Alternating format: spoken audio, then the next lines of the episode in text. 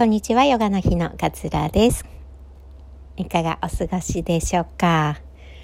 今日は、あの、日記を、いいこと日記をつけましょうっていう提案です。なんか子供みたいな話なんですけれども、日記って皆さん普段書かれていらっしゃいますかね？私はあんまり日記とかで、あの、書いたり、続けていくのがすごく苦手なので、ほとんど書かなかったんですけれどもあのがんのね手術をして入院中に、まあ、すごく時間があったので いろいろなこう本を読み漁っていた中で一つ読んだ本の中にこのいいこと日記をつけるっていう話があったんですね。あの一日にあった三つのいいことっていうのを記憶するっていうような実験があって、この課題を1日にあった3つのいいことを記録してくださいっていう課題を子供たちにやってもらったそうなんですね。で、1週間続けた結果、子供たちの幸福度が向上して、また、うつ傾向は低下したってことが示されたそうなんです。で、その効果はね、3ヶ月後もこう維持されたっていうあの、研究結果になっていたんですね。で、もともとあまりこう幸福度が高くなかった子供ほどこの課題によって大きな効果が得られたそうなんですね。このようなこう長期的な効果が効果っていうのは課題でこう楽観性が高まったためにこう幸福度がアップしたっていうことが起こったんだろうっていうふうに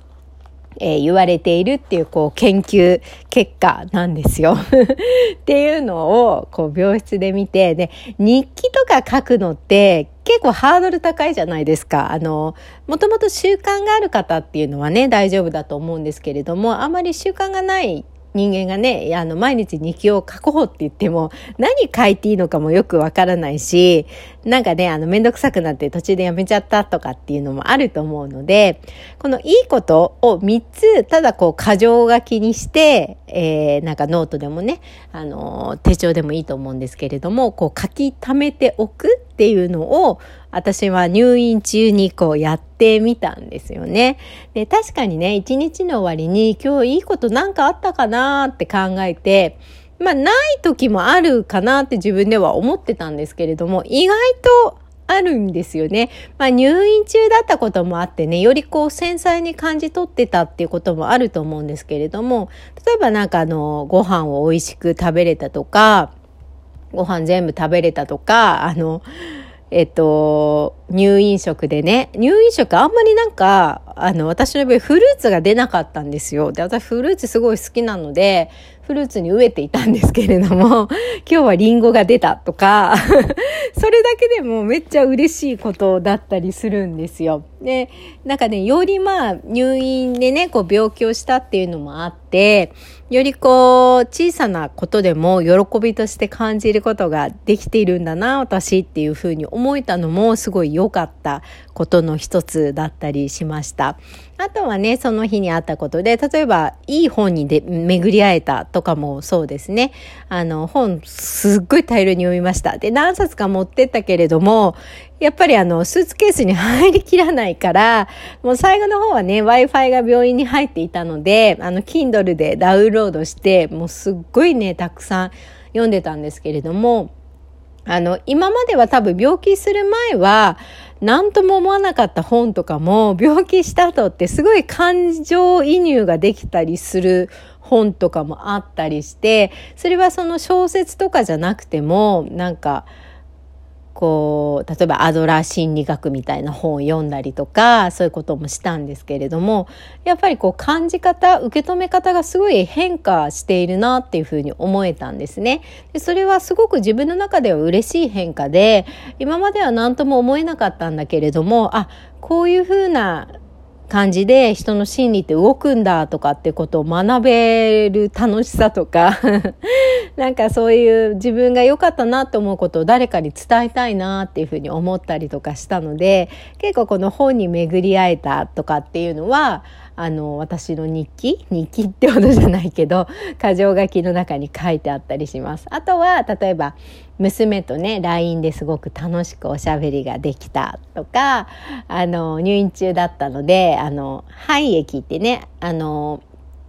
傷の中からこういらない血液とか出すためにドレーンを入れるんですけれどもその肺液が減らないと退院できないんですね。で私は結構減りが遅くって退院が長引いちゃったんですけれども、まあ、それが少しずつ減ってきたとかっていうのも結構書いてあったりとか、あのー、あとは一人で、え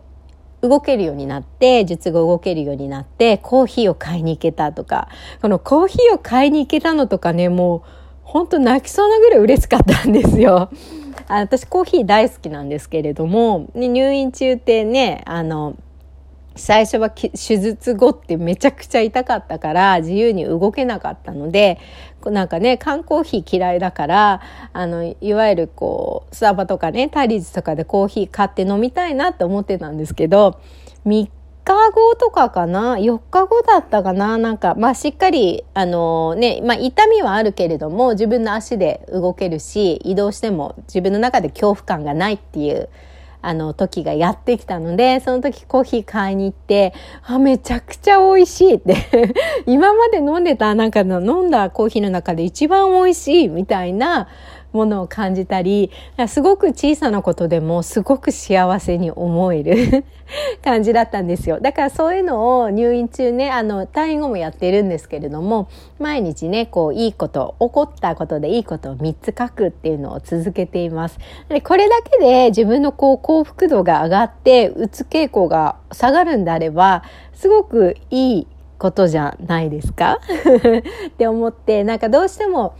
病院病気してしまうとねすごく気持ちが落ち込むことが多いかったりするじゃないですか。あの術後はね意外とこうなんだろうなこうすっきりする、うん、感じはあると思うんですけれども特にね手術前までがんの宣告されてからじゃあどういうふうに病院を決めてどういうふうな手術の方式を決めて誰にこのことを話そうか仕事はどうやって休もうかとかって考える時間手術までが結構不安だったりしますよね。えー、どうしてもねあの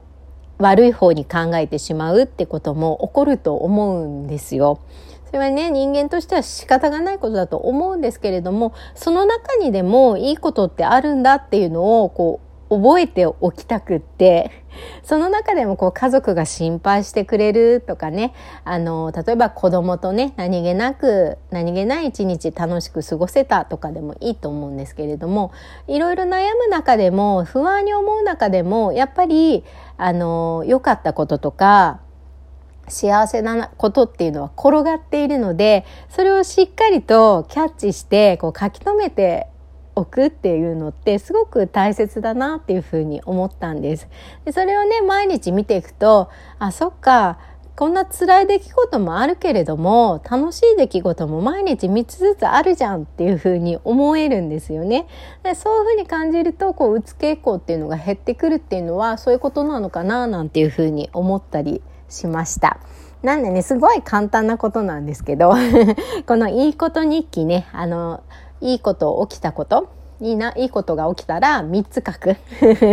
手帳に3つ書く。何でもいいです。あの、ちゃんと感じ取ると絶対に3つは1日3つはあると思うので、えー、書き留めてみる。あのー、もしよければね、手術前からね、始めて入院中とかも書いておくといいんじゃないのかななんていうふうに思っておすすめさせていただきました。今日も聞いてくださってありがとうございます。良い一日をお過ごしください。さよなら。